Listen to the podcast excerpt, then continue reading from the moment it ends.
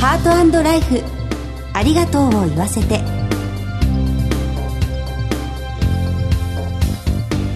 こんにちは。番組パーソナリティの久保井あさみです。コメンテーターは全日本総裁業協同組合連合会副会長の石井時明さんです。石井さんよろしくお願いいたします。石井です。よろしくお願いいたします。さあ間もなくハロウィンということで街ではかぼちゃで作られた飾りをよく目にするようになりましたさつまいもや栗など秋の味覚がすっかり出揃いましたよね。石井さんは秋の食材といえば何を思い浮かべますか？実は私が住んでいる場所は秦野というところで落花生が非常に有名なんですね。落花生、はい、秋になりますとその落花生を収穫して、はい、普通は落花生いった落花生を食べるんですけれども、はい、その場で茹でて茹でるんですか？茹で茹でピーというねそれ非常に美味しいんですよ。カリカリっとした食感じゃないということですか？柔らかいです。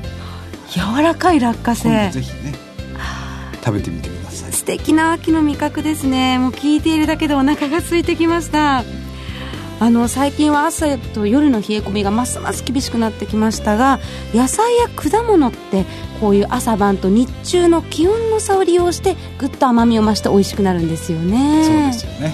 そう考えるとこういった冷え込む時間もなんだかありがたく思えてきますね、はいこの番組では各界で活躍する著名なゲストをスタジオにお招きしご家族との絆や命の大切さなどを考えてまいります早速この後ゲストに登場していただきます。秋の深まりを感じながら今日も15分間お楽しみください。ハートライフありがとうを言わせて。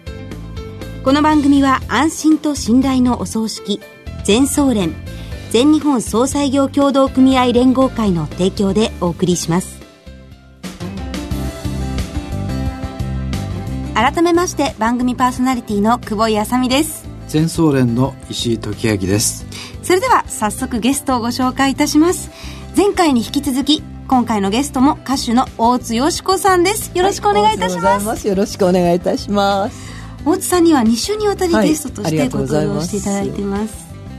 2回目の今日なんですが、はい、出会いと別れについてお話を伺ってまいりたいと思います。はい。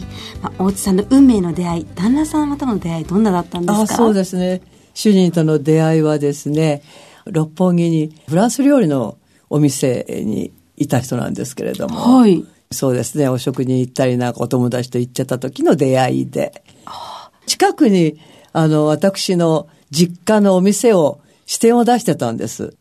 それこそ、私の妹と弟がやってました支店はね、はい、私は歌の世界があるものですからできないんですけど、たまに遊びに行く程度で。で、その時に、ちょっとね、いつもお世話になってるのでご挨拶してほしいということがきっかけで、えー、妹、弟と一緒にお食事をしたのがきっかけです。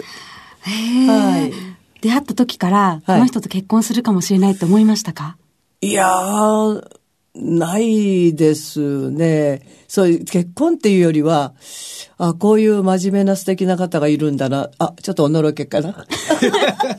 お仕事なさってる割にはね、几帳面で、ピシッとなさってるんで、ちょっと驚いちゃって。はい。なんかこう、リラックスして、の初対面でもお話するのが多いわけじゃないですか。はい。それがなんか、全然違ってるんで、あれ、ちょっと肩こっちゃうなっていう感じが出会いでしたかね。なるほどね。初めのうちはですね。やっぱり気難しかったです。そんなご主人とご結婚されて、はいはい、ご夫婦の思い出というとどんなことがありますか？向こうがリードしてくれてたから、言うままについていくだけでした。ああ、あの、ものはズバリという人で、あの、裏がない人ですから、だから、ちょっと表では誤解されたかもしれません。なるほど、ね、今振り返ってみますとね。はい、でも悪い時は、ごめんなさい。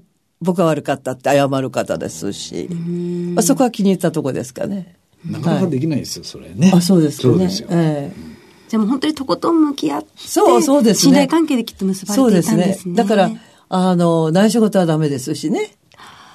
ええー、だから本当にストレートで、はい、ということですかね。大津さん、そんなご主人との別れは急だったんですよね。はい、そうですね。あの、健康で一番、一番うちの周りでは元気で、はい、病気一つしたことない人です。で、ある日突然と、ちょっと痛みを感じたんで、私がまあもちろん、あの、病院にすぐ手続きしてしたんですけど、はい、まあその時には、息子とお嫁さん、嫁ですね。はい、この二人だけが、あとどのぐらいの命を分かってたんです。だけど、母さんには言うなよって言われたみたいで。あ、大津さんこれも亡くなってから聞きました。はい、でも、亡くなる一週間前にはちょっと分かりましたけどね、うん、あれおかしいなってことはもちろん、私も仕事を持ちながらね、うん、入院はしてなかったんです肺がんだったんですけども、はい、えー、で10月に亡くなってるんですけど、12月までしか持たないということは知ってて、私だけ知らなかった。で、ちょっと行ってくるからって言ったのは、ちょっと肺がんでしたから、はい、いろいろとこう、放射線を浴びたりとかいろいろあったと思うんですね。はい。はい、私も全然調べなかったんですけど、で、ある時どうしてもなんか私が仕事から帰ってきて、痛み出したのね。はい、で、私は病院に入れたわけですよね。それでまあ、あ少しずつ良くなったんですけれど、その長い間入院してなかったんですけど、はい、でも私が仕事から帰ってきて、今からそちら行くからねって言ったら、もう本当にね、ベッドの中で寝てる人じゃないんですよ。ベッドの横に椅子があるんですけど、はい、そこに、そうです、座って、あお、おうってこういう感じ。起きたのっていう感じで。へえ、元気そうな姿を大津さんに見せていたんですね。えー、そうですね。うん、いや、だから、どう大丈夫？うん、大丈夫だよっていう感じで。何にも、私は、の命を助けてくれたのは彼なんですけど、助けてあげることはできなかったですね。私もだから、寸前も、明日俺どうしても家帰るから、って言うんでね、病室からね。そしたら、じゃあ明日お帰りになるならお体を拭きましょうって言って、看護師さんたちがいらしてた。奥様すいません。ちょっと外に出てくださいませんかって言ったわけ。はい。だから、私妻だから出る必要はないのよね、考えてみたら。はいっつって素直にやって出ちゃって、お部屋の表で待ってたら、あの、まあ、中将って言うんですけど、中将さんが今引き、引き取ったんですって言うんです。えー、ってびっくりした。えー、そうなんです。はあ、じゃあ。でもあんなに几帳面で、何かことがあった時はちゃんと細やかに説明する人なんですよ。別れも何もなかった。だから未だに亡くなったと思えない。亡くなった姿も見てますよ、もちろん。だけど、思えないんですよね。だからすごいショックで、その時はお友達がね、お参り来てくれたり、いろんな方たちがいらっしゃるから、それで追われて、はい、もう時間があれだったんだけど、ここのところですよね。やっぱりこの1年ちょっとくらい前ですよね。ねはい、ぐらい前ですかね。はい、えー、なんだこれはっていう感じで、初めて寂しさっていうのを感じて、はい、で、これじゃあちょっと歌えないなと思って。こういう気持ちをお客様に伝えたら、お客様が疲れるなと思ったんで、あ、お休みしようと思って。歌をやめるんじゃなくてね。えー、一時ね。ええー、休もうって思ったんです。まあ、それでずっとお休みをしておりました時に、はい、頑張れって元気づけてくれたのが、えー、杉良太郎さんご夫妻でした。ご主人が亡くなられたのは3年前のちょうど今頃なんですね。そういうご友人の応援もあって、はい、昨年デビュー60周年を迎えられて、そうなんですね。はい、はい、新曲の夜空に光るあの星を出されたんですね。はい、そうなんですね。だからこれも作詞の先生が60年なんだから、本当に幸せの歌をね、書いて歌ってもらいましょうっていうことで希望があったみたいですよね。で、その先生も、えー、お年がちょっと召してらして、90歳でいらっしゃるんですけど、僕の最後の仕事にしたいんだ、とか言ってくださって、で、書いていらしたと思うんですよ。はい、突然でしょ？びっくりしたみたいで、さあ、届いた作品がもう、泣けて歌えないくらい。主人の癖を全部書いてるんです、詩に。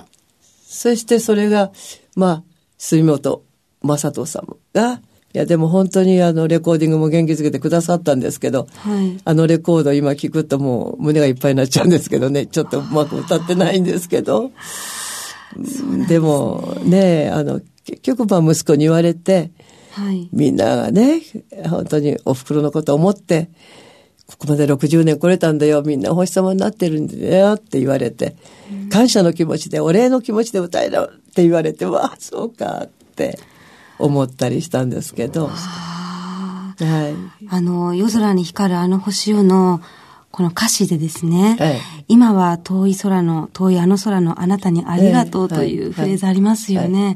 あれとかはもう本当に旦那様ですとか、これまで支えてくださった皆さんのことを表してるんですかね。今こうやって振り返ってみますとね、皆さんにこうやって元気づけていただいて、本当にたくさんの皆さんにね、あの、元気づけていただいたんでね、これは本当素敵な作品を出して恩返ししなきゃいけないかなっていう気持ちもあります。でも、だから本当に素敵な詩と、素敵なメロディーで、そして私も本当にちゃんと歌えるね、喉と体を持ってなきゃいけないなと思って。そうですね。いや、本当に2週にわたり心温まるお話をありがとうございます。とんでもございません。なんか。ゲストは歌手の大津よし子さんでした。お忙しいところありがとうございました。とんでもございません。ありがとうございました。全日本総裁業協同組合連合会全総連は命の尊厳ご遺族の悲しみ一人一人に寄り添ったサービスを何よりも大切に考えご遺族の心を形にする地域密着の葬儀者が集まる全国ネットワークです。全総連加盟店ではお葬式の専門家である葬儀事前相談員総裁ディレクターが皆様からのご相談をお受けしております。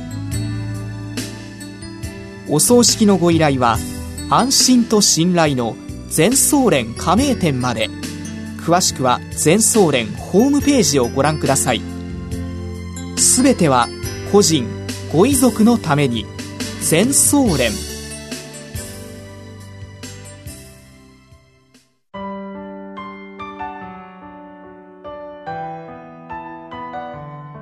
石井さんいかがでしたか？